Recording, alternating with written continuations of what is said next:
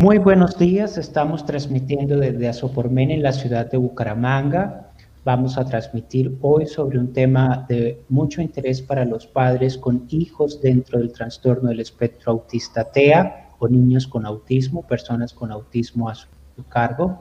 Transmitimos de Asopormen para quienes no nos conocen. Asopormen es una institución sin ánimo de lucro fundada en 1965 con el único objetivo de contribuir al mejoramiento de la calidad de vida, la participación social, la garantía y atención oportuna de los derechos de las personas con discapacidad en Colombia, ofreciendo servicios especializados de educación, protección y salud, teniendo como horizonte la inclusión integral de nuestros niños, jóvenes y adultos. Hoy nos acompañan dos personas que hacen parte del grupo de coordinación del programa de autismo o el programa ABA de la institución, el señor Sergio Lara Cortés, coordinador del programa, y la señora Brenda García, formadora del programa ABA. Bienvenidos a este programa de la institución. Muchas gracias, Dairo. Eh, pues a todos nuevamente, muy buenos días y, un cordial saludo. Eh, mi nombre es Sergio Andrés Lara, trabajo aquí en Asopormen aproximadamente hace cinco años y pues nada, les comento, soy psicólogo, especialista en psicología clínica infantil de la adolescencia y familia. Eh, he tenido la oportunidad de coordinar el programa desde ese, desde ese momento. Entré a la vez, al igual que mi compañera Brenda, y bueno, es un gusto saludarlos. Brenda, coméntenos cómo llega a Sopormen y qué preparación de base tiene para entrar al programa. Buenos días, cordial saludo, mi nombre es Brenda García, aproximadamente tengo cinco años de haber llegado a la ciudad de Bucaramanga a trabajar con, con en el programa ABA. Eh, yo, me, yo, yo llegué a la ciudad de Bucaramanga con Asopormen y me encargo del entrenamiento de terapeutas, de la evaluación, todo lo que es la coordinación de la evaluación y los planes de tratamientos de los niños que que son diagnosticados con autismos y que van a ingresar al programa. Bueno, muchas gracias. El programa de ABA de la institución Asopormen tiene ya casi 14 años de existencia. Es un programa pionero en Colombia y en el oriente colombiano, aquí desde Bucaramanga. Ha tenido la fortuna de cambiar la vida para bien y de forma positiva de cientos y cientos de niños a lo largo de todos estos años y de cambiar el panorama de las familias. Eh, hoy por eso, gracias a muchas inquietudes y preguntas de padres de familia, que nos contactan, ellos se interesan mucho sobre el programa ABA y sobre soluciones terapéuticas para atender el trastorno del espectro autista o el, o el autismo en sus hijos. Un tema que cada día debe eh, romper tabúes, romper barreras, calar en más en nuestra población profesional y en nuestros padres de familia, donde vean alternativas y esperanzas para mejorar la calidad de vida de sus hijos. Entonces, eh, quería preguntarles a ustedes, eh, antes de llegar y abordar todas las ventajas y las maravillas que se pueden lograr con el tratamiento y el enfoque terapéutico ABA, ¿tienen conocimiento ustedes de qué otros tratamientos existen para abordar requerimientos de la población con autismo? ¿Y por qué nuestra población con autismo eh, tiene de pronto una mejor calidad de vida y una oportunidad para salir adelante a partir del enfoque terapéutico ABA. De acuerdo. Em, ¿Tú eh, alcanzaste a escuchar la pregunta, Brenda? Perdón. Sí, señor. Ok, ¿quisiera responder en primera medida o...? Sí, em, e, existen muchos tratamientos. Eh, el tratamiento tradicionales como los tratamientos de neurodesarrollo, estimulación intracraneal, pero esos tratamientos, es posible que cada uno de esos tratamientos tenga un efecto positivo dentro, para mejorar la calidad de vida de los niños. Nosotros, desde la experticia que tenemos de ABA, consideramos que el tratamiento ABA eh, tiene una efectividad ya que tiene una base científica nosotros lo que buscamos con ABA es trabajar más en la parte de independencia, generando nuevas habilidades para que el niño se pueda desenvolver. No sé si tú quieres ampliar un poquitico más de qué se tratan los otros tratamientos. Bueno, yo lo que te adicionaría es que los tratamientos, hay unos tratamientos que son complementarios, es decir, todos somos, al fin y al cabo, un solo tratamiento como tal, no lo podemos definir como el único, el exclusivo, hay que, hay que dar cabida para saber cuál es el beneficio de los demás tratamientos. En las primeras medidas, en el neurodesarrollo, en el tema de neurorehabilitación, es algo que siempre ha sido complementario con el tema de autismo. Eh, nosotros, por ejemplo, podemos aplicar ABA, eh, pero adicional vamos a necesitar el apoyo de una parte de fisioterapia, depende del caso. ¿sí? Hay casos, por ejemplo, que los niños tienen dificultades en su, en su desarrollo, por ende, va a necesitar un tratamiento adicional, cosa que nosotros desde ABA, por ejemplo, no lo podemos intervenir. Nosotros desde ABA no vamos a trabajar eh, fortalecimientos musculares, estiramientos, ¿no? no manejaríamos eso, necesitaríamos el apoyo de un tratamiento como de este tipo. Lo mismo pasa, como dicen eh, cotidianamente, sin pisar mangueras. Hay casos como el caso de la fonodiología, nosotros podemos trabajar el tema de comunicación, intenciones comunicativas, o sea, manejamos el área desde, desde, desde el enfoque, pero el, todo el aparato fonoarticular necesitamos el apoyo del profesional que lo haga. Entonces, estos tratamientos eh, son complementarios. Nosotros inevitablemente, y eso también lo menciona el protocolo, eh, las intervenciones, debe haber un tratamiento multidisciplinar, debe haber un tratamiento interdisciplinario para garantizar que la efectividad sea mucho mejor todavía. Hay otro tipo de tratamientos que, que también están, y de, hecho con no mucha antigüedad, por ejemplo, la terapia transcranial, eh, la terapia tomatiz, eh, conozco algunas, con la terapia Sunrise. No, no tengo autoridad verbal para poder hablar de ellas, porque no, digamos, no, no, no me siento en capacidad para poder decirlo y contradecirlas. Lo que sí apoyo a lo que dice Brenda es, ¿qué es lo que pasa con ABA? Cuando el protocolo del ministerio hace la evaluación, identifica que ABA muestra una evidencia, ¿sí? son terapias basadas en la evidencia. Eh, ¿Qué quiere decir basadas en la evidencia? Que ha habido múltiples estudios sujetas a replicabilidad lo que garantiza que haya una efectividad, que eso es una de, las, una de las cosas que más, más se busca en el área de salud, de intervención en salud y de intervención también social, claro está, y es que todo lo que se haga no va a haber ningún medio B para improvisar, sino que todo lo que se haga tenga una solidez científica, un sustento que garantice esta efectividad. Sí, así es. Lo, que quiere decir es que Independientemente de que el niño reciba tratamiento ABA, también puede recibir otros tratamientos y cada uno de esos tratamientos tienen un objetivo totalmente diferente. Por ejemplo, el objetivo de nosotros en cuanto al enfoque ABA eh, busca que el niño disminuya las conductas alteradas y adquiera y desarrolle habilidades para que ellos se puedan desenvolver en el diario vivir. Sin embargo, el, el tratamiento de tomatiz tiene otro objetivo el tratamiento de neurorehabilitación también tiene otro objetivo. Y cada uno de estos tratamientos pueden ser complementarios a la terapia que nosotros ofrecemos. Así es. Eh, ¿Por qué se hace necesario que hace cerca de cinco años el Ministerio de Salud de Colombia tenga la necesidad de emitir un protocolo para atención de las personas dentro del trastorno del espectro autista y unificar criterios en el país y determinar que el método terapéutico ABA es el único o exclusivo con el cual se debía abordar eh, los requerimientos en salud de las personas con autismo, porque se hace necesario. Correcto. Em, hace algunos años se estaban implementando terapias pero la resolución en salud lo que buscaba y buscaba garantizar la calidad en el servicio, buscaba garantizar la efectividad. Entonces, cuando se hace el recuento y se empieza a hacer un muestreo de todo lo que se estaba haciendo con autismo, se identificó que muchas de las intervenciones que estaban realizando no poseían evidencia. De hecho, se estaban haciendo cosas que, bueno, no, no, no, no lo puedo, puedo testiguar si acaso algunas, pero que no tenían, no solamente no tenían evidencia, sino que había un riesgo en lo que se estaba haciendo, ¿sí? De hecho, se, multiplicaron eventos adversos, se multiplicaron situaciones que fueran inclusive rompían con la ética.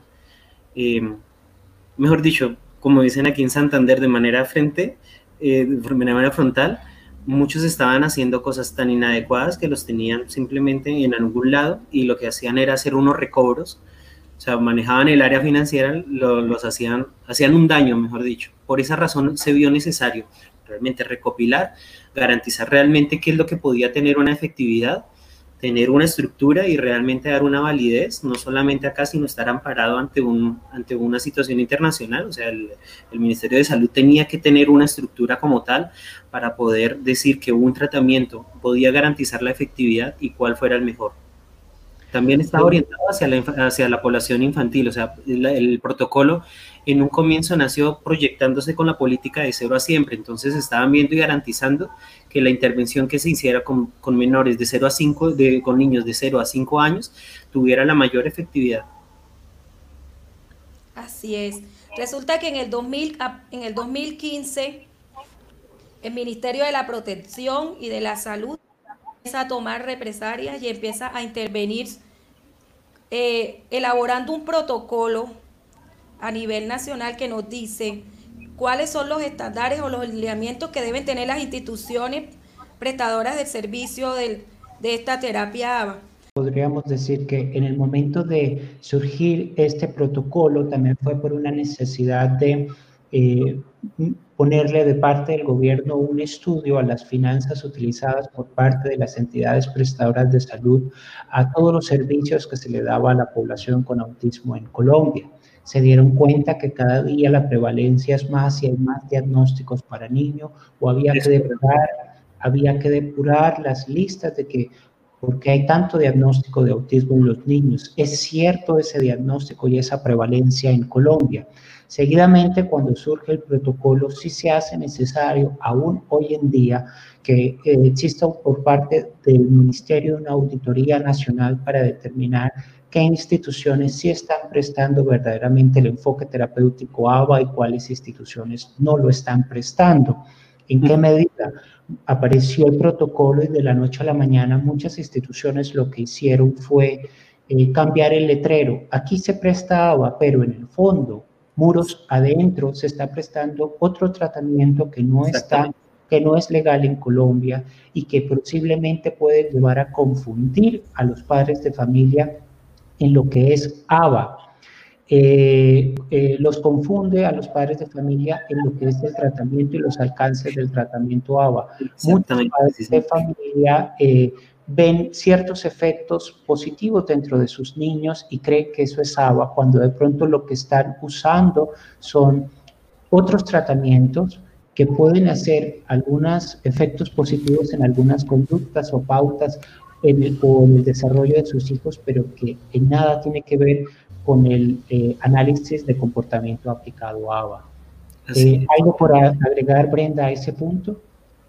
Lo que hace el protocolo es decir, bueno, estos son los niños que, cumplen con el perfil para poder acceder a las terapias y lo que hace es delimitar la población y los profesionales que pueden ser entrenados y pueden, y pueden intervenir en el enfoque. Bueno, y eso hace entonces que hoy por hoy eh, aunque en Colombia, digamos, se, se pone a tono con eh, países anglosajones para tener el enfoque terapéutico ABA como el único tratamiento eh, e instrumento terapéutico que existe para poder abordar a la población con trastorno del espectro autista. Y eso se debe a que ABA, por lo menos frente a otros tratamientos, ya puede llegar a tener casi hasta 50 años de evidencia científica. Eh, Sergio, ¿qué nos pudiera eh, aportar en ese punto? ¿Por qué entonces el ABA se gana su reputación de efectividad a partir de su evidencia? Es correcto, pese que ha pasado para 50 años para una ciencia es algo muy joven, ¿sí? Es algo que pues, está prácticamente recién nacido para una ciencia, ¿no?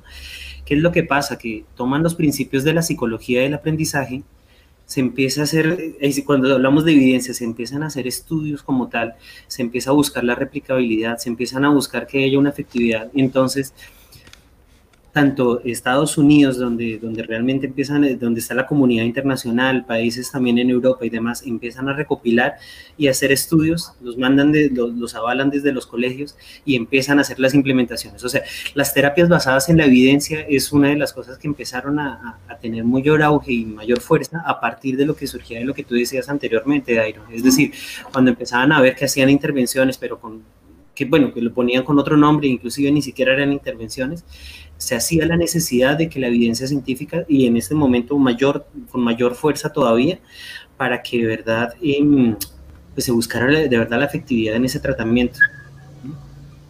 Ok, nosotros en Asopormen tenemos 14 años trabajando con esta población y ha sido un desafío poder ganarnos un espacio y una reputación positiva eh, frente a los padres de familia y a las instituciones públicas y privadas y en salud y ante el ministerio para poder eh, eh, que tuvieran confianza en nuestro tratamiento y en poder brindarles una solución a, los padres de familia y sobre todo a los niños. En su momento, antes de la promulgación del protocolo, otra terapeuta de nuestro programa, Audrey Becerra, estuvo participando en reuniones eh, preparatorias en el Ministerio de Salud en la ciudad de Bogotá, en Colombia, para poder eh, mostrarles nuestra experiencia ya ganada eh, y sobre todo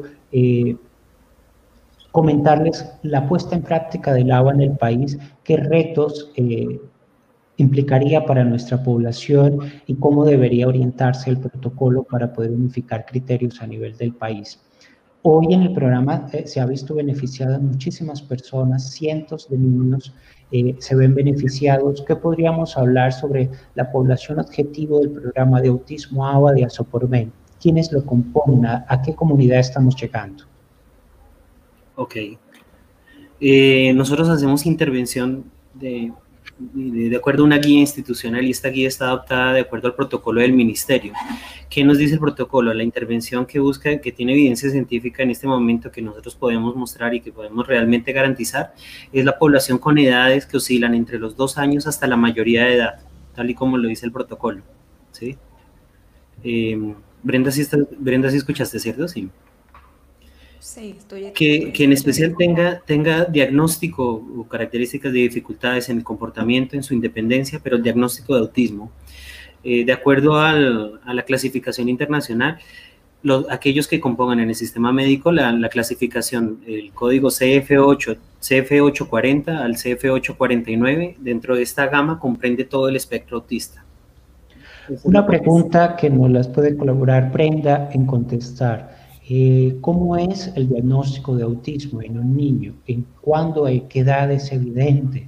Una vez ve personas con niños recién nacidos o bebés de uno o dos meses y no es que de pronto tiene autismo. Y uno dice, pero ¿con qué criterios o bajo qué circunstancias llega a determinar eso? O uno ve niños de una edad un poco ya mayor, 7, 8, 9 años y dice, tiene autismo. Y uno entonces ahí se pregunta, si lo tiene, si en realidad ese niño tiene autismo o está dentro del espectro autista, ese niño, ¿por qué se le saltó a la ciencia, al cuerpo médico, a su equipo de salud, a sus pediatras para no haberlo diagnosticado a una edad más temprana? ¿Cómo es este, eh, esa ruta de un padre de familia para llegar a un diagnóstico? Señor, señora, su hijo tiene autismo o está por ahora dentro del trastorno del espectro autista.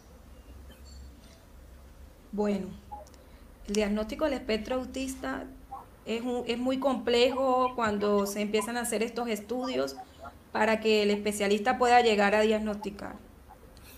Resulta y pasa que acá en Colombia, este, puede que el niño tenga rasgos, pero entonces se tiene que, eh, tiene someter un proceso con la EPS para que la EPS pueda autorizar todos esos estudios con los especialistas. Algunos de ellos se le puede notar los rasgos, los síntomas desde los dos añitos de edad. Sin embargo, otros niños puede pasar esa edad y no y se confunde mucho la sintomatología y por eso a veces se retarda el diagnóstico. Mm. Otros niños es porque aquí hay un impacto de pronto con, esta población para que puedan acceder a la terapia, también hay un impacto socioeconómico. ¿A qué me refiero con esto? A que muchos, de, muchos niños pueden, pueden que tengan rasgos, de, rasgos de esta, del trastorno, sin embargo no tienen para acceder a los servicios de EPS y de esa manera la EPS pueda, pueda, pueda, pueda, remitirlo eh, para que pueda recibir el, tratamiento.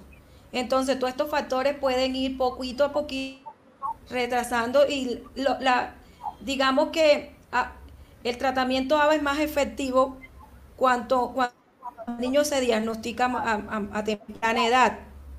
Sí, miren, es que yo quería complementar a Brenda porque ¿Qué es lo que pasa? El diagnóstico de autismo no es muy fácil, ¿sí? Porque cuando estamos hablando de autismo, no estamos hablando solo de la categoría como tal autismo, estamos hablando del trastorno del espectro. Cuando estamos hablando de un espectro, quiere decir que cumple una cantidad de características bastante significativas.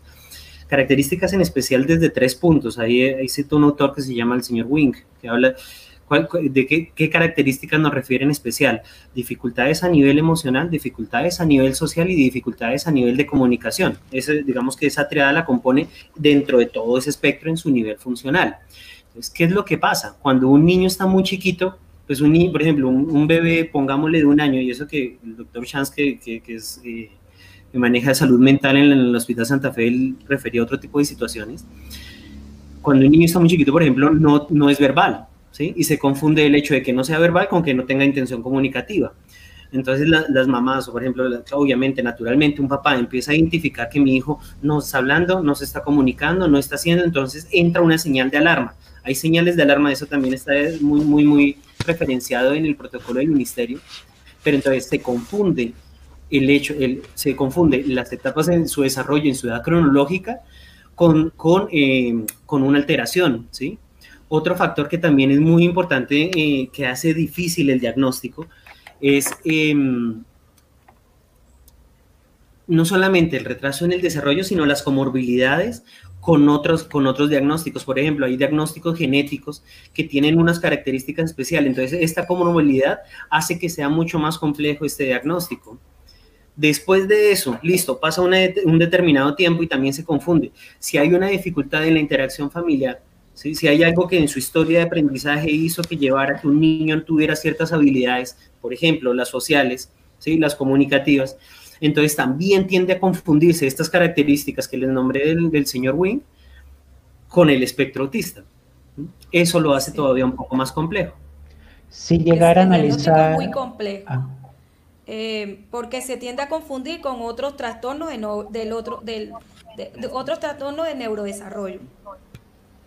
Entonces, eh, el hecho de que un niño em, eh, a los cinco añitos todavía no tenga lenguaje, no haya desarrollado, no, no, tenga, no hable, no quiere decir que el niño esté dentro del espectro. Tiene que cumplir con las tres áreas. Autismo hay tres áreas afectadas, que es el área social, el área comunicativa y el área de habilidades sociales y la, y la presenta, y manifestación de comportamientos alterados y estereotipado como lo que nosotros denominamos autoestimulaciones, que son comportamientos que ellos manifiestan repetitivos que aparentemente para el común no tienen ninguna función. Entonces, todo esto encierra, todos estos criterios pueden encerrar el diagnóstico del espectro autista. ¿Qué hace el médico? El médico especialista le hace una cantidad de estudios, electroencefalograma, resonancia magnética, para poder llegar a un diagnóstico diferencial y que y poder decir, ok, este niño está dentro del espectro, ya que eh, no presenta de pronto otra sintomatología de, de, de, otro trastorno de neurodesarrollo, por ejemplo, no tiene ninguna lesión a nivel, a nivel cerebral. En el autismo, el cerebro del niño es igual a cualquier cerebro de un niño regular, no hay ninguna alteración. La dificultad está en el procesamiento de cómo el niño procesa la información que recibe del entorno. Se vuelve tan complejo y tan demorado llegar a este diagnóstico. Discúlpame, ¿y puedo hacer una última anotación también? Sí, claro. Eh, quería también adicionar, hay una, por ejemplo, el protocolo nos ofrece una ruta de cómo debería ser diagnosticado. Y si vemos el, digamos que si lo seguimos paso a paso, involucraría inclusive el, la participación casi de ocho profesionales adicionales. ¿sí? O sea, eso es otra. Eso es otro. Señor. Para allá iba. Eh, sin llegar a hablar del terapeuta todavía, al terapeuta vamos a dedicarle eh, un momento especial para hablar, describirlo, eh, de las capacidades requeridas en el terapeuta.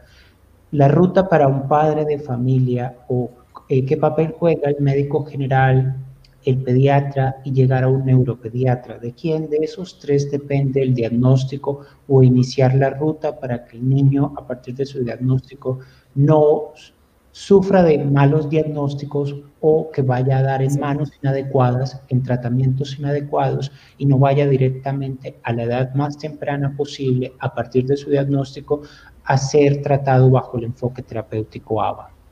Correcto, o sea, te, voy a nombrar cómo sería el ideal, o sea, cómo sería la, la, la, la situación más idónea para hacer un diagnóstico bastante bien hecho, como lo de verdad como debe ser el paso a paso. Según el protocolo, debería haber una intervención casi que de 7 o 8 profesionales.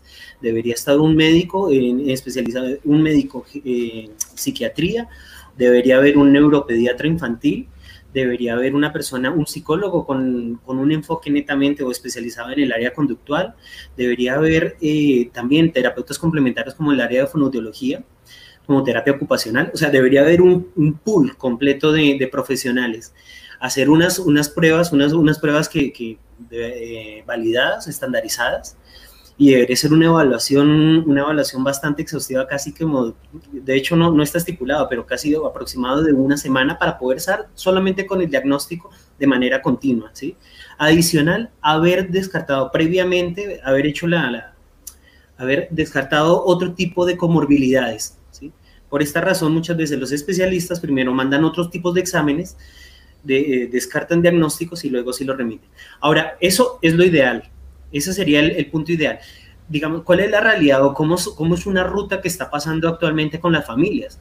Las familias, ¿qué es lo que pasa? Primero, empiezan a identificar señales de alarma, o ellos mismos o por un tercero. Por ejemplo, un profe. Los profesores empiezan a identificar, es raro, el chiquitico cuando yo lo llamo no está, no, no, no voltea a mirar, no sé si es un problema de oído, entonces por eso es que van al médico el médico general. Entonces el médico dice, espera un momentico, sí, descartemos, a ver si es el caso que hay problemas de audición, entonces mandémosle potenciales evocados. Le mandan, le mandan eh, algún tipo de evaluación de este, como los potenciales, identifican que no hay nada. Ok, vayamos al siguiente punto, pero no, ya si el problema no es oído, entonces identifiquemos si hay algún problema a nivel neuro. Entonces le mandan la, tomografía que sea computarizada o, le mandan resonancia, bueno, le, le mandan una serie de exámenes y dicen, tenemos que descartar y ver si hay por este lado. Entonces lo mandan primero con unos exámenes y luego pasa ya no, no con, con médico general, sino con pediatría. El pediatra dice, no, espere, esto no, no está en mi área, yo preferiría mejor que lo viera un especialista en neuro. Entonces lo mandan con neuropediatría o si es el caso, psiquiatría infantil. Y después ahí ya ellos dicen, no, espera un momentico, esto puede estar orientado más hacia el trastorno del espectro, entonces necesitamos ahora sí ver cuáles serían las pruebas o, digamos que todo el, eh, cogen el manual diagnóstico y empiezan a identificar, hacen todo un, un serie de protocolo para hacer el diagnóstico como tal. Ok, eh, dentro de la población objetiva por MEN, antes hablábamos de el niño está aceptado a partir de recibir su diagnóstico, pero que los tratamientos iban hasta el momento eh, de cumplir su mayoría de edad. ¿Qué pasa en estos casos o si debería haber una respuesta por parte del sistema público colombiano de salud o, una infraestructura para atender las necesidades, requerimientos de una persona con autismo que de pronto eh, llega a su mayoría de edad y queda en, una etapa de extraedad para digamos, los programas de salud que existen por parte de las empresas prestadoras de sus servicios.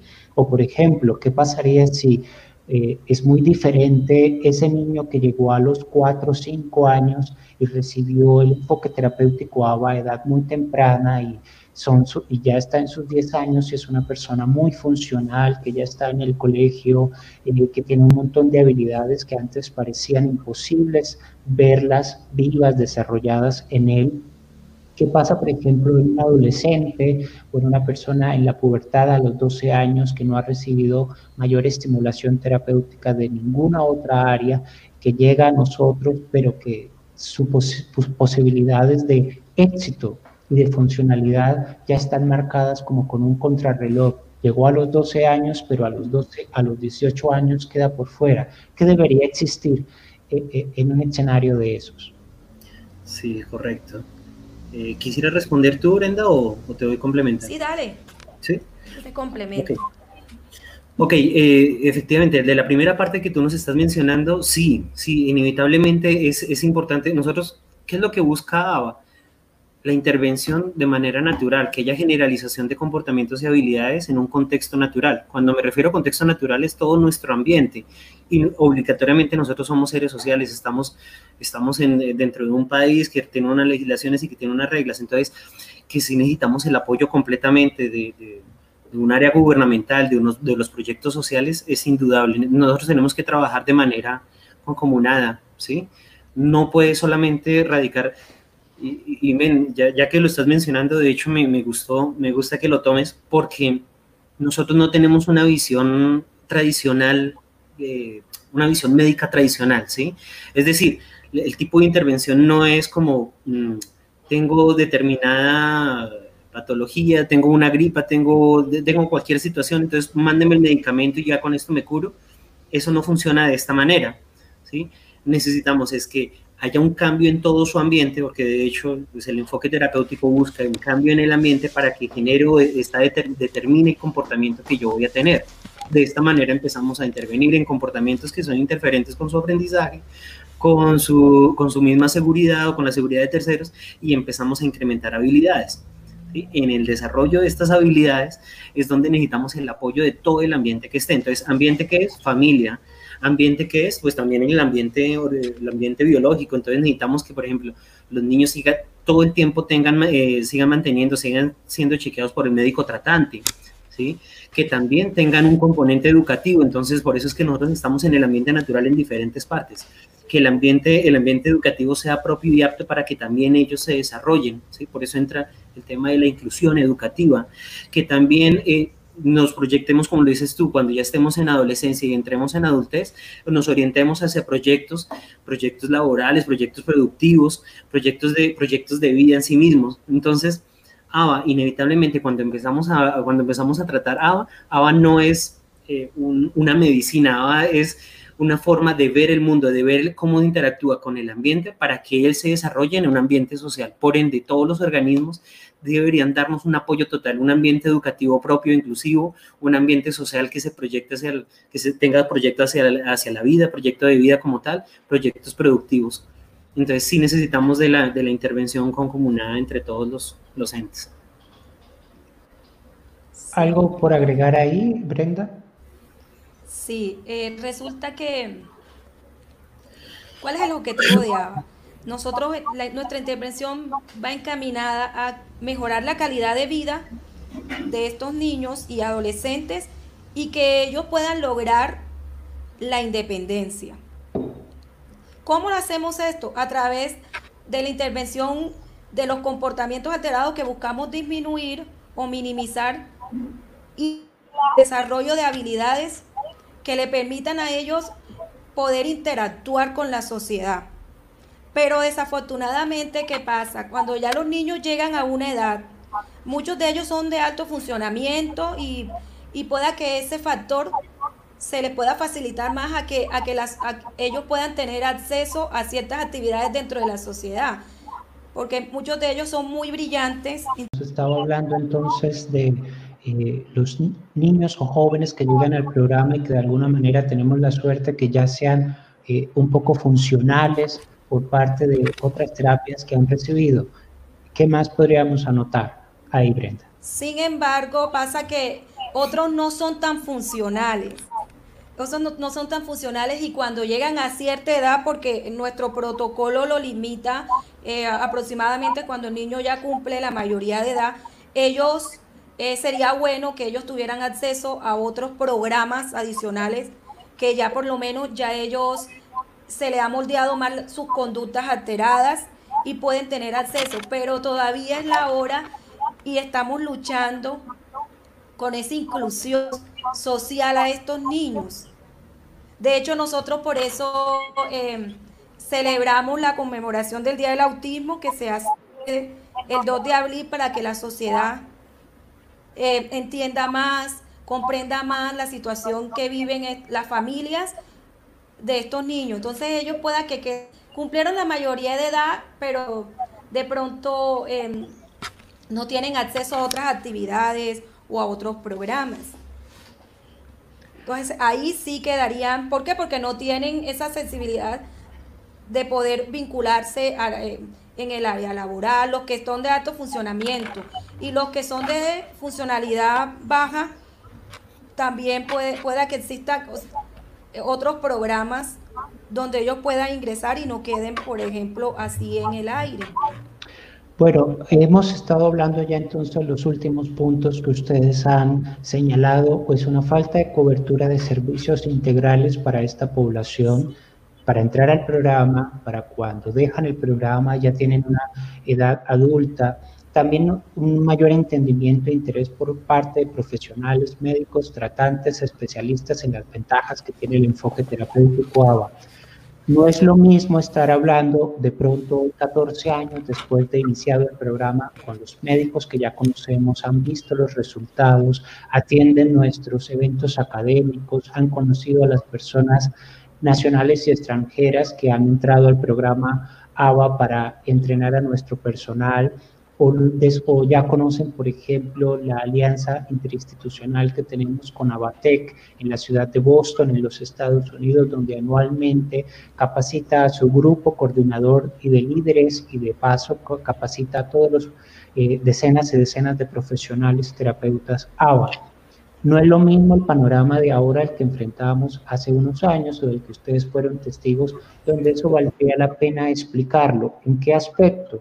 Hay muchos lugares de Colombia y del mundo donde hasta ahora están iniciando esta batalla de entendimiento, de aceptación y de limpiarle, mostrarle la mejor cara al enfoque terapéutico para que no sea visto como algo extraño, sin fundamento, eh, sin eh, posibilidades de efectos y cambios positivos en la vida de los niños. ¿Qué esperaríamos si estuviéramos en otro en otra ciudad donde fuéramos los pioneros en hablar de agua. Vamos a proponerles agua. Esta es una oportunidad para esta población eh, con autismo que, vemos más prevalente en esta región, en determinado país o aquí mismo dentro de Colombia. ¿Qué esperaríamos que, que esos otros profesionales de los cuales dependemos el diagnóstico y que nos envíen los niños tuvieran hacia nosotros? Y sobre todo hacia el enfoque terapéutico agua. Perfecto. En primera, bueno, perdóname Brenda, en primera medida, eh, lo que yo les mencionaba con anterioridad, que se rompiera ese modelo tradicionalista de, de, como una intervención, como me lo decía en alguna ocasión un profesor, como si fuera una receta, ¿sí? Paso uno, haga esto, paso dos, eso nunca es así, ¿sí? De hecho, cuando, ¿qué, pues, ¿qué es? Es análisis de la conducta aplicada, ¿sí? Cuando estamos hablando de análisis, requiere de un, detalle que solamente eh, a nivel profesional se puede dar. Por eso digamos que a nivel técnico nunca va a ser, y eso es algo que se enmarca mucho, nunca se puede dar de manera técnica.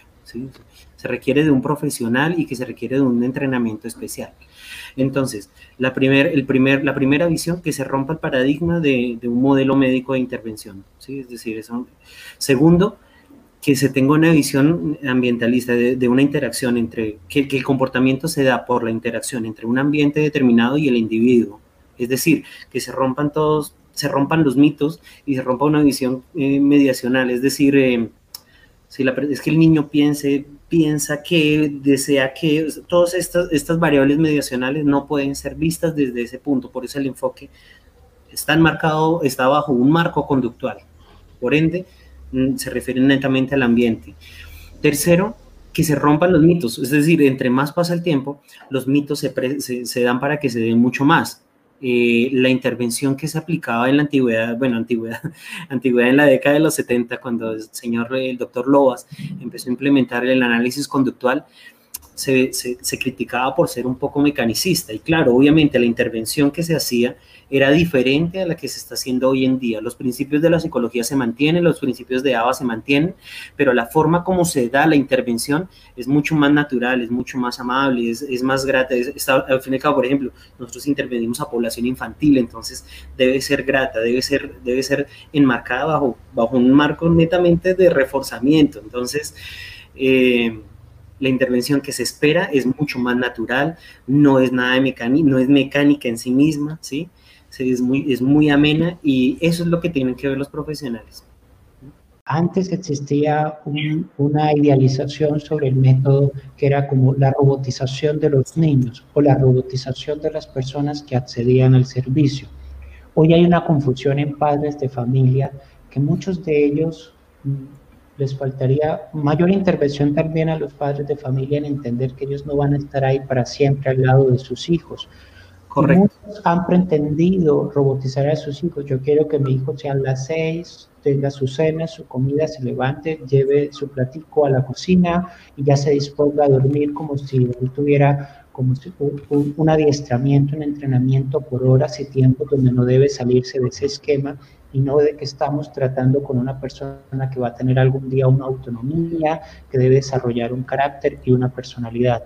Papás que encuentran tratamientos que no sonaba, donde les prometen esa robotización o ese esquema de tiempo en sus hijos, dicen, allá sí funcionan, allá sí sirven. O papás que encuentran donde están viendo el desarrollo personal de sus propios hijos, algo que nunca se habían imaginado y que se puede lograr con el tratamiento, el enfoque terapéutico ABA. Los papás dicen, ¿será eso es ABA? Porque yo estaba esperando, era un escenario de orden, tiempos, medidas, eh, todo marcado, pero un checklist de ir cumpliendo día a día y si se sale de ahí algo está errado.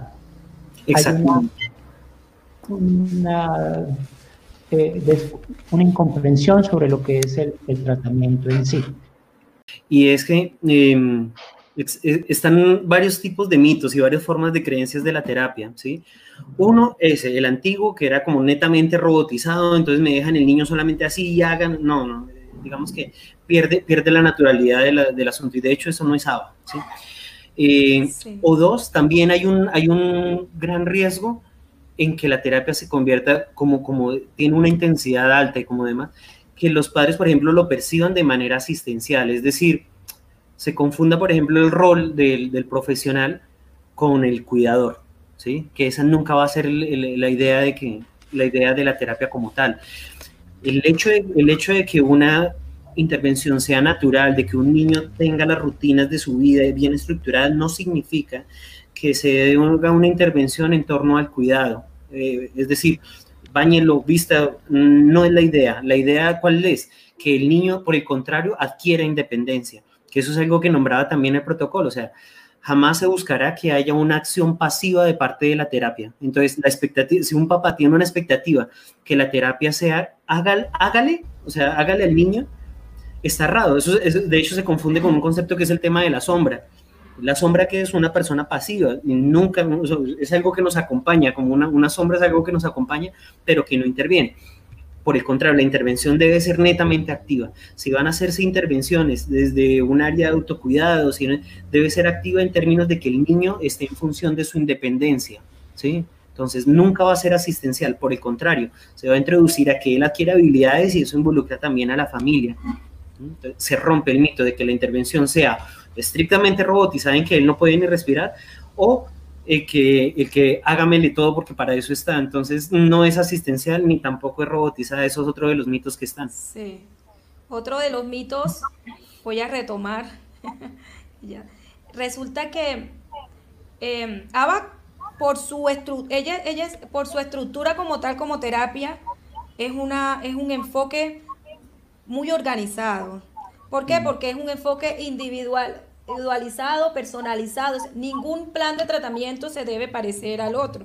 O sea, cada niño, ¿qué hacemos nosotros? Exacto. Evaluamos cada niño de forma personalizada. Esa evaluación nos arroja unos resultados para elaborar un plan de tratamiento que va que es totalmente personalizado. Con esto no que no se puedan hacer actividades grupales de interacción. Sin embargo, los reforzadores, que es una de los, las herramientas que nosotros utilizamos para intervenir, son totalmente únicas, porque cada niño es único. Sin embargo, todavía alrededor de todo eso, la sociedad todavía tiene ciertos, ciertos mitos sobre la intervención, porque como es tan organizada, eh, se presta para decir, eh, el niño no aprende o se, o, se vuelve muy dependiente a los refuerzos si no tiene refuerzo no se mueve. Entonces todas estas dudas nosotros estamos precisamente para aclararlos. Cuando nosotros hacemos el ingreso de un niño nuevo, hacemos esa apertura con los padres y tratamos de explicarles para que les quede claro qué es el enfoque y qué es lo que busca el enfoque. En esa interacción, en esa terapia, eh, sí, el niño debe tener ciertos reforzadores, pero no quiere decir que se vaya a volver dependiente. Todo esto va a pasar si los procedimientos no se hacen de la forma adecuada. Entonces, ¿sí? Ay, perdóname, no, si quieres, no, si quieres termina la idea y te, te complemento algo, ¿vale? Ok, entonces eh, nosotros buscamos romper esos mitos, que la gente tenga una visión más amplia sobre el enfoque. Ella es estructurada, pero nosotros trabajamos en ambientes naturales y buscamos que la terapia sea lo más posible precisamente. Muchísimos años cuando Iván Lovax empezó a hacer los primeros experimentos en laboratorio con niños, es que antes no existía, no existía tratamiento para los niños con autismo. Simplemente un niño con autismo eh, ni siquiera era diagnosticado, sino lo confundían con una esquizofrenia.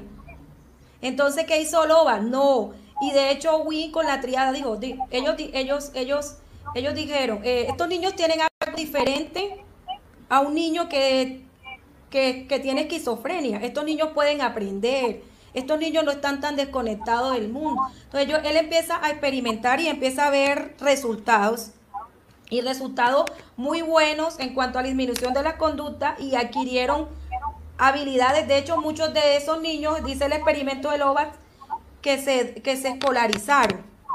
Pero en ese momento Lovac, ¿cómo hacía la terapia? De pronto un poco, un poco más estructurada, un poco más mecánica y desde ahí es que surgen los mitos de Ava.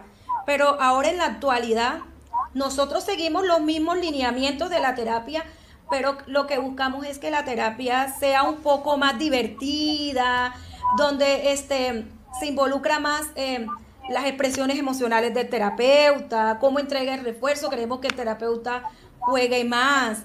¿Para qué? Para que con el tiempo el niño eh, genere ese emparejamiento con el terapeuta y pueda ir disminuyendo y desvaneciendo poco a poco los, los refuerzos tangibles o los refuerzos comestibles, sino que ya nada más el niño pueda con un refuerzo social, un abrazo, pueda lograr o pueda eh, mostrar la conducta deseada.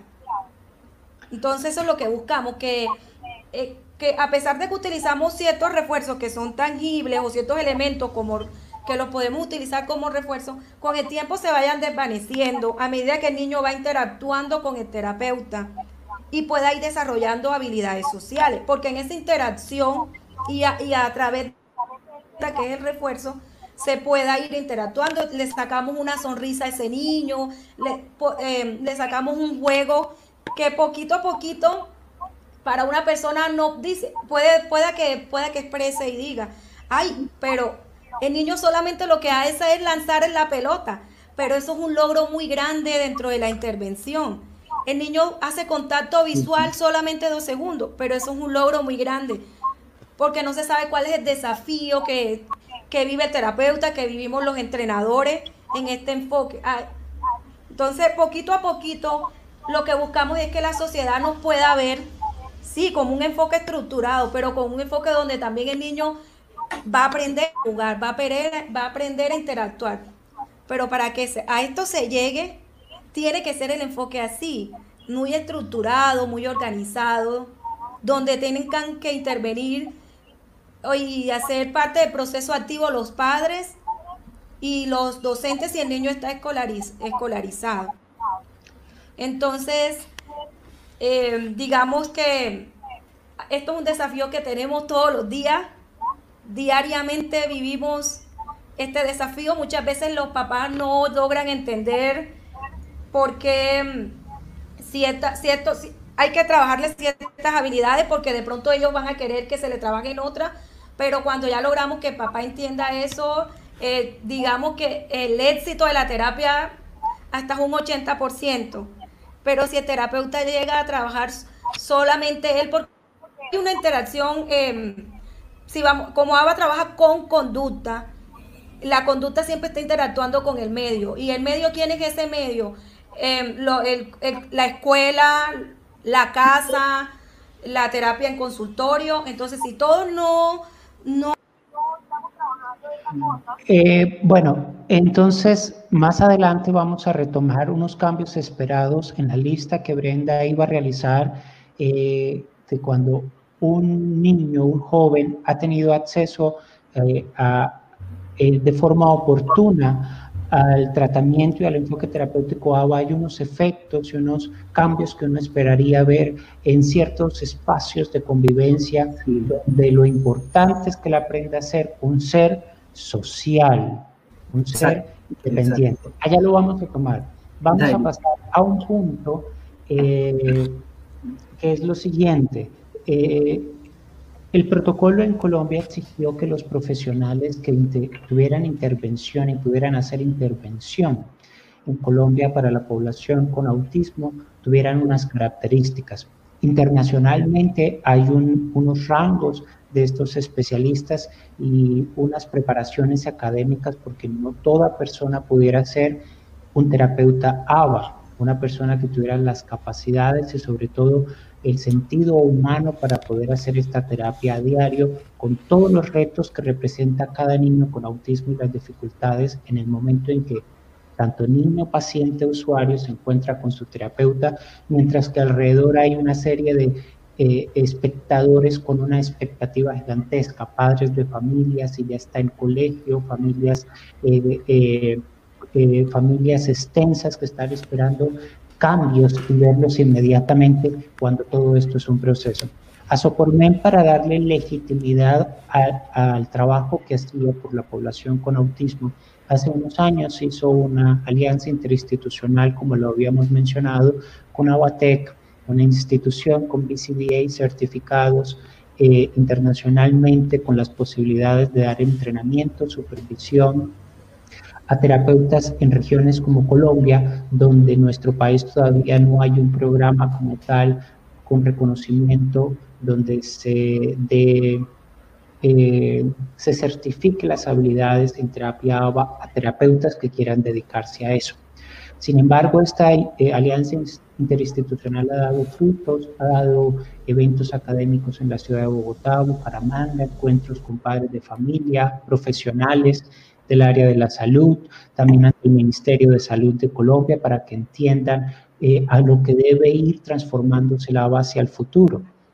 Eh, Asopormen ha tenido la oportunidad de asistir a dos eventos internacionales, mundiales, convenciones mundiales sobre autismo en la ciudad de San Juan de Puerto Rico, en la ciudad de Miami y el año pasado en la Convención de Autismo Mundial en la ciudad de Chicago, eh, fue reconocida en el Paseo de la Historia del ABA como una institución eh, pionera en, Colombia, en Sudamérica, donde estaba haciendo ya hace cerca de 15 años el trabajo eh, por la población con autismo.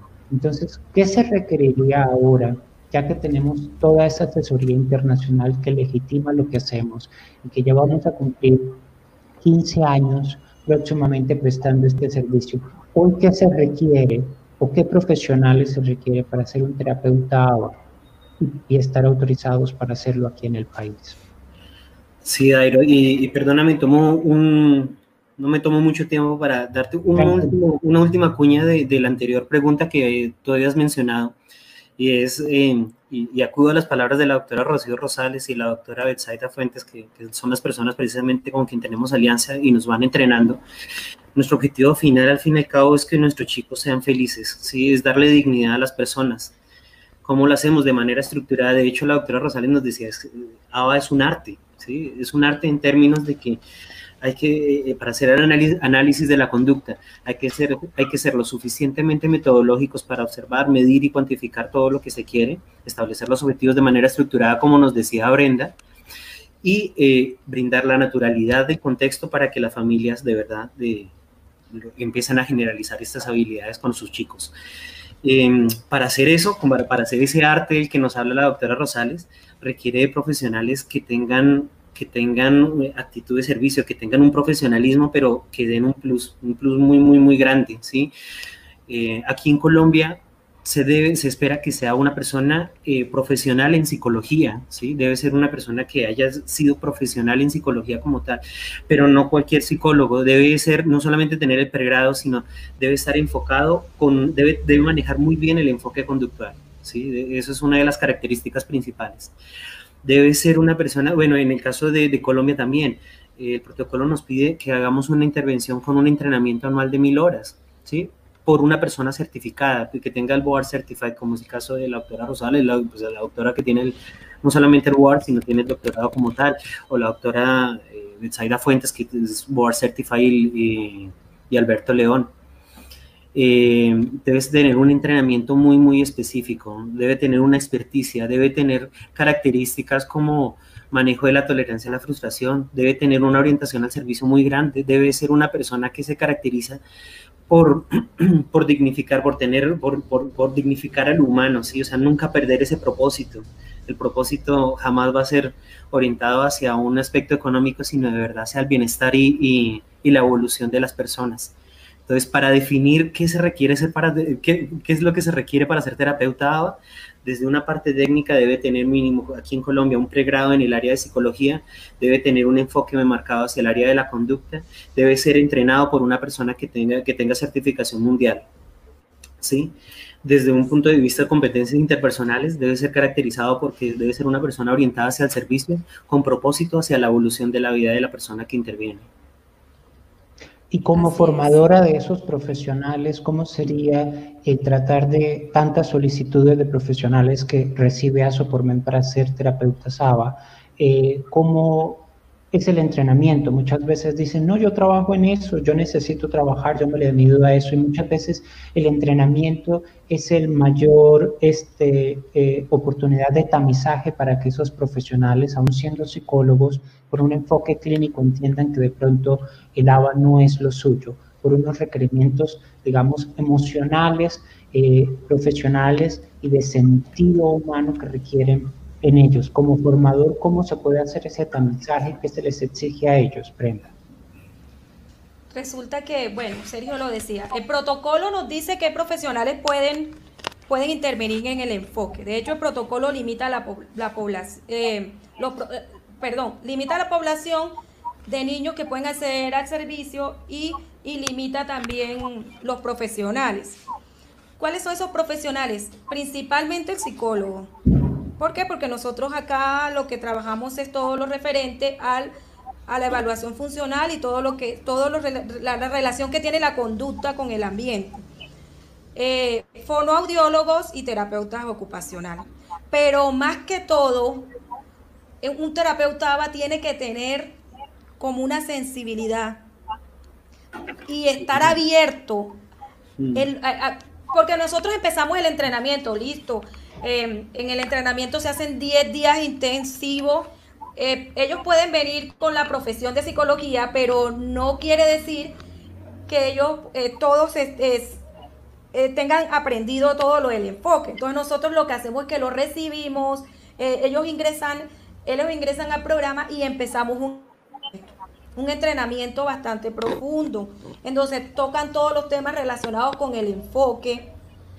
Durante ese proceso nosotros hacemos observación para ver si ese profesional sí cumple con el perfil, a pesar que lo estamos entrenando, para, eh, porque ellos pueden recibir la capacitación, pero la idea es que si reciben la capacitación, eh, tengan más que todo em, unas bases unas bases más sensibles ante, ante, atención. Eh, porque sabemos que ese terapeuta se va a dejar enseñar, se va a dejar orientar.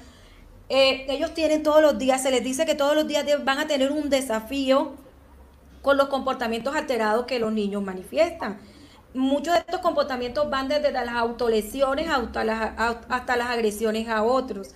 Entonces, em, el tema de la frustración y de la tolerancia juega un papel muy importante. Entonces, esas características, esas competencias, a pesar de que recibe un entrenamiento, también se la, se la vemos al terapeuta porque sabemos que ese terapeuta va a tener buen manejo ante esas conductas alteradas que se le van a presentar. Y esas conductas van a ser inevitables. Hay pacientes que son, pueden ser muy tranquilos, pero hay otros que, que son de difícil manejo comportamental.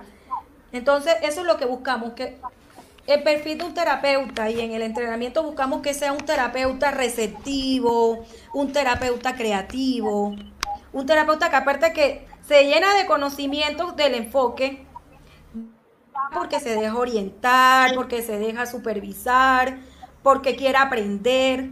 Y esas ganas de aprender es lo que le hace que sea muy creativo frente, sin salirse de los lineamientos de ABA, va a ser muy creativo frente a la terapia. Ok. Em, cuando ya tenemos esa asesoría internacional, ese acompañamiento al grupo de líder de coordinación del programa, cuando se puede irradiar la vida de terapeutas que han decidido tomar este camino terapéutico para realizar el enfoque terapéutico ABA en niños con trastorno del espectro autista, cuando se le puede cambiar el panorama de vida a las familias. Eh, lo más importante es ver la independencia y la funcionalidad en nuestros pacientes, en los pacientes que ustedes atienden.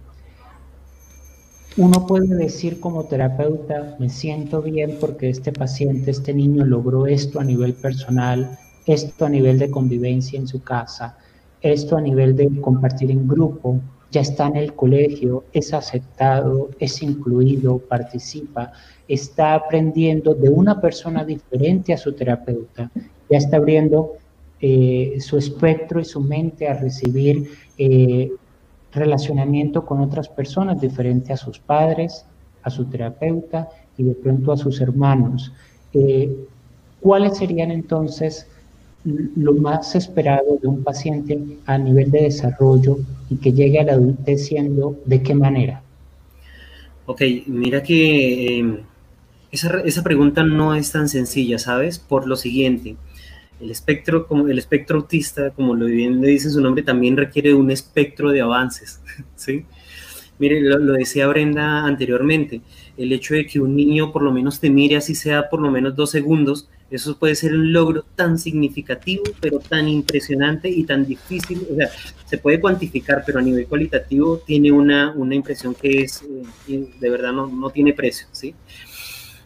¿Cómo? Personas avances eh, a nivel, inclusive tenemos un chico que está estudiando en la universidad, o sea, tenemos todas las gamas, el espectro involucra avances eh, a su nivel funcional, como el hecho de que ya un niño pueda ser independiente para vestirse solo, o sea, que logramos después de una determinada cantidad de tiempo, el hecho de que él ya no se agreda, el hecho de que él no agreda a otros, el hecho de que una persona inclusive pueda salir a la calle eh, caminando de la mano con una persona, pero eso puede ser tan significativo como el hecho también que hemos tenido usuarios que ya están estudiando en la universidad carreras y carreras ya para ser profesionales y que dan para, dan para, dan para ser unos muy, muy, muy buenos por demás.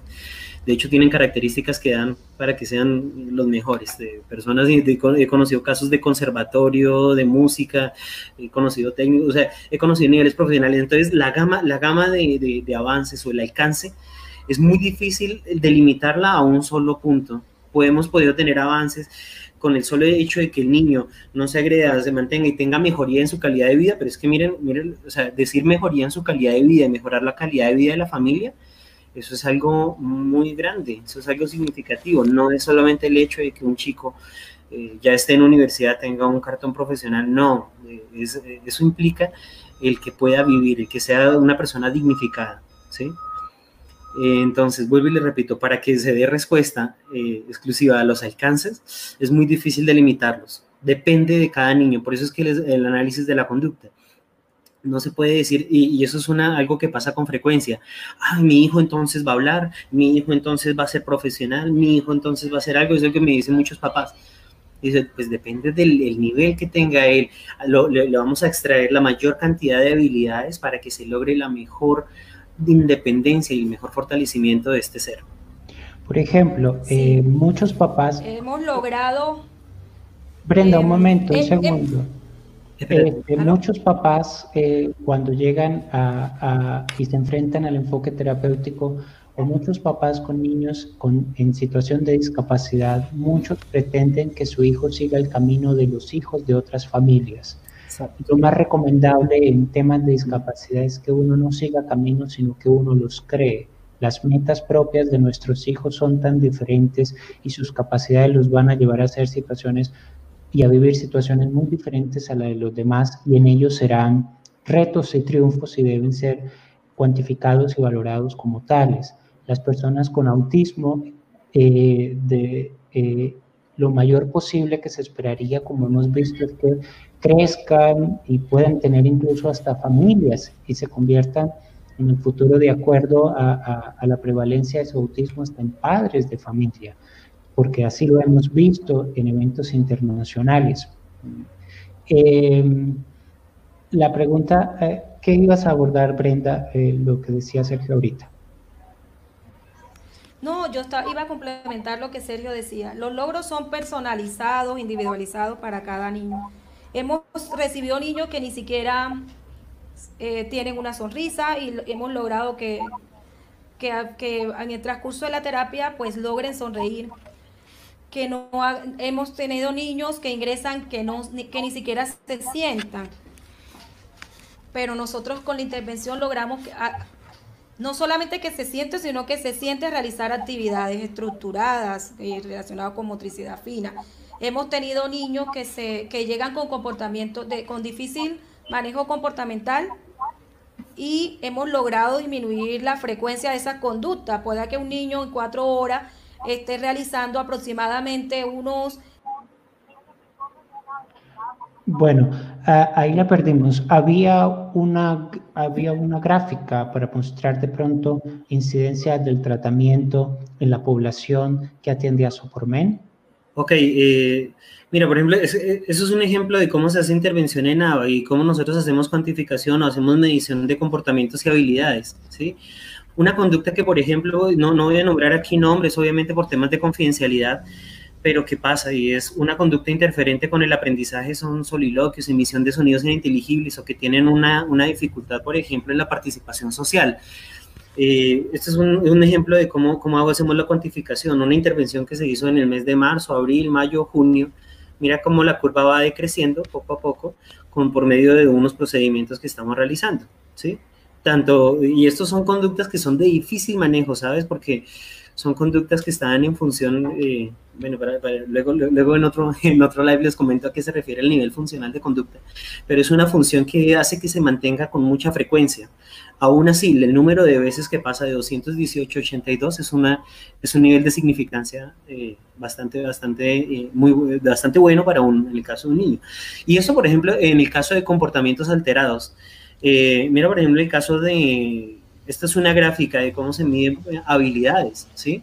Como de un momento a otro, miren esta curva, empieza a haber un estallido, cuando en línea de base hay un niño que, por ejemplo, ni siquiera sabe pedir ayuda, ¿sí? O debe decir, dame. Es un entrenamiento tan simple como de que, un niño diga, dame, pero ustedes si supieran lo, significativo que es que un niño empiece a dar eh, instrucciones en, en función de mando, se llama, dame, con unos tipos de ayuda empiezan a incrementar y esa es la, la primera forma como se empiezan a hacer entrenamientos en habilidades comunicativas. Esto todo el tiempo se va midiendo por medio de una cantidad de ensayos, cuántos ensayos correctos obtuvo. Y en los mismos intervalos, marzo, abril, mayo, junio, miren cómo en la medida que uno empieza a decrementar conductas alteradas, se van incrementando habilidades. Y este es el paso para lo que tú estabas diciendo, Dairo, en términos de, cómo la persona puede empezar a tener habilidades para ser apta para un contexto educativo, apta para un contexto social, empezar a fomentar su participación social y empezar a disminuir además eh, los riesgos que puede representar no solamente con esa participación, sino para con el mismo. En la medida que un niño tenga más habilidades comunicativas, no lo digo yo, lo dice por ejemplo estudios de Lobas, en la medida en que tiene mayor comunicación, mucho menos va a ser la frecuencia en términos de conductas autolesivas o, o heteroagresivas. Ok, ¿algo por agregar en ese punto, Brenda? Eso, que eh, todos estos logros son eh, personalizados para cada, para cada niño. Cada niño eh, puede avanzar en una, en una determinada área y, y puede disminuir un determinado comportamiento. Yo decía, antes de que se cortara la señal, que hemos ingresado niños que tienen, por ejemplo, vamos a tomar una, un, un ejemplo de una conducta, por ejemplo, eh, golpearse contra la pared.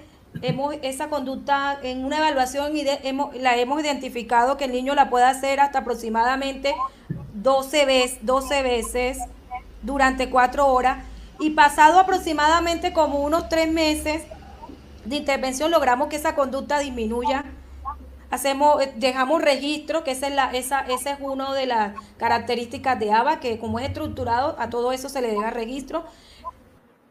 Hablamos de cómo ingresa ese niño con esas conductas alteradas y, y comparamos, de, pasado tres meses de intervención, cuánto ha disminuido la frecuencia de esas conductas. Por ejemplo, ingresó con 12 episodios durante cuatro de la conducta de golpearse contra la cabeza contra la pared y logramos que, que esa conducta se desvanezca hasta ocho episodios. Ya ha pasado tres meses, un ejemplo. Entonces eso es lo importante que, que, hemos logrado. Cada niño por sí solo tiene eh, sus logros, ha adquirido a desarrollar ciertas habilidades, pero cada uno lo hace de de forma personalizada y llevamos los registros porque como lleva un plan de tratamiento también individualizado, entonces los registros de cada niño son y mira, Dairo, y mira, Dairo, hay cosas como, cosas como, mira, tengo usuarios que me lo han dicho, papás que me han dicho, eh, mi hijo ha probado con 30 colegios, llevamos 30 colegios y no me lo quieren recibir en ningún lado precisamente porque esos comportamientos eh, pueden interferir con algo en su seguridad y demás. En este momento chicos que ni siquiera estaban escolarizados, que no me lo recibían en esos 30, ahora los están pidiendo, inclusive me dicen, no, venga, tráigamelo, déjeme. Ya, ya están empezando a ver una oportunidad para que ellos empiecen a participar. Bueno, está cambiando un poco la forma de pensar de la población, eh, de los demás profesionales y de los, eh, digamos, ambientes en los que se desarrollarían estos niños en aceptarlos más y entender un poco los desafíos que cada uno vive. Ya para cerrar, hay una reflexión y ustedes me van a ayudar porque la gente ve el autismo como algo lejano y hoy por hoy la prevalencia es aún mayor y seguirá siendo mayor en el mundo. El por qué habrá muchas razones.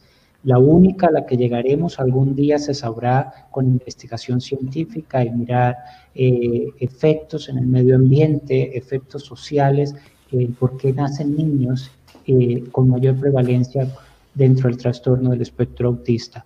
Aunque mucha gente mira el autismo y sus trastornos de forma lejana, aún sin nosotros estar diagnosticados, no es en vano decir que muchos de nosotros también estamos en algún momento, en algún rango de todo ese trastorno, que lo sabemos manejar, que vivimos con él, que no nos, que no nos hemos percatado del mismo eh, que las demás personas nos aceptaron tal cual somos y así hemos vivido, crecido, formaremos familia en el mayor de los casos, eh, pero la gente debe aprender a mirar que muchas de las discapacidades son adquiridas, que muchas de las discapacidades las vamos a enfrentar en algún momento por alguna circunstancia en una edad específica y que la prevalencia del autismo seguirá siendo mayor y más, más frecuente en nuestras vidas y que para eso es necesario tener estos servicios eh, como una oportunidad de mejorar la calidad de vida y lograr lo mejor en estas personas para que no queden como sucedía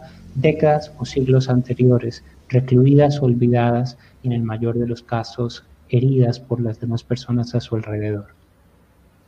Totalmente de acuerdo, Dairo. Mira, por, por experiencia por experiencia propia lo digo, el autismo nos dio, nos abrió un campo, nos abrió una visión un poco más amplia en el tema de la inclusión, ¿sí? Inclusión, inclusión me refiero a nosotros, inclusión nos referimos a cualquier persona. No todos tenemos la misma velocidad de aprendizaje, no todos nos comunicamos de la misma manera. Cuando yo decía la, la triada de Wing, que decía dificultades para, para comunicarnos, para, para socializar, para, manejar, para manejar, eh, para socializar, para comunicarnos y, y manejarnos a nivel emocional, todos nosotros tenemos, si se quiere verlo en una perspectiva, una dificultad en estas tres áreas, ¿sí? sí. Por ende, eh, cuando hablamos de autismo, pues estamos hablando también de nosotros mismos, nosotros también estaríamos involucrados hasta cierto punto dentro de este espectro, dentro de este rango. Por ende, eh, nos abrió la oportunidad de ver, bueno, nosotros cómo aprendemos. ¿sí? Alguna, en algunas los, eh, el área de psicología habla de tipos de aprendizaje, de, de, que algunos son más visuales, algunos son más auditivos, otros kinestésicos. Bueno, en fin, todos tenemos formas de ver el mundo, ¿sí? La cuestión es ahora, ahora ya tenemos el conocimiento y es ahora nosotros cómo hacemos para que este mundo sea mucho más ameno para todos. Sí, Java nos, nos amplía un panorama de que cada persona tiene una forma diferente de aprender. Y ellos están aprendiendo de nosotros y nosotros diariamente aprendemos de ellos. El autismo nosotros lo aprendemos a ver más que, con, que más, más, más que un trastorno, es un estilo de vida. Un estilo de vida que tenemos que adaptarnos. Donde el niño se adapta a nosotros y nosotros nos adaptamos a su estilo de aprendizaje. No, eh, con, esta, con, el enfoque ABA, practicando con la experiencia de más de 10 años, eh, que nos hemos dado cuenta que simplemente son tipos de aprendizaje, son un estilo, un estilo para aprender y que todos, todos, todos, nosotros nos movemos por una motivación. Se toca un tema primordial, la conducta. Todo es conducta, todo es comportamiento. Hoy lo vemos eh, como un desafío, por ejemplo, en mantenernos en orden, en cuidado, distanciamiento social, en cuidarnos, en cuidar a las personas a nuestro alrededor y en adquirir esa rutina de conducta, de autocuidado para no, para irrumpir en la cadena de contagio, por lo menos de la pandemia COVID-19. Todo es conducta en estos niños y eso es lo que ustedes están haciendo desde el campo terapéutico, adaptarnos nosotros a sus estilos y a sus conductas y buscar como un punto de consenso donde la convivencia se pueda dar y el desarrollo se pueda dar y la integración social de estas personas sea una realidad, ¿correcto? Así es, así es, mira, ya que tú tocas el tema, fíjate, eh, en, de hecho el, tema del protocolo del lavado de manos, del uso del tapabocas, de conductas de autocuidado, se había mencionado desde hace mucho, ¿sí? Tuvo que ocurrir algo en el ambiente que de verdad nos llevara, como dice Brenda, nos motivara a, a, que empezáramos a tener comportamientos y habilidades o hábitos enfocados o enmarcados hacia nosotros. Ahora, por eso yo les decía, llevemos este mundo hacia, hacia allá, hacia, hacia un mundo orientado más a la, inclusión, al entendimiento, de que todos aprendemos de una forma particular, a llevar a que ese comportamiento sea orientado hacia la aceptación, hacia la tolerancia entre nosotros. Bueno, este, les agradecemos a las personas que nos están viendo y verán este material hacia futuro en nuestro canal de podcast, en nuestra página de Facebook, en nuestro Twitter y en nuestro canal de YouTube encontrarán este video.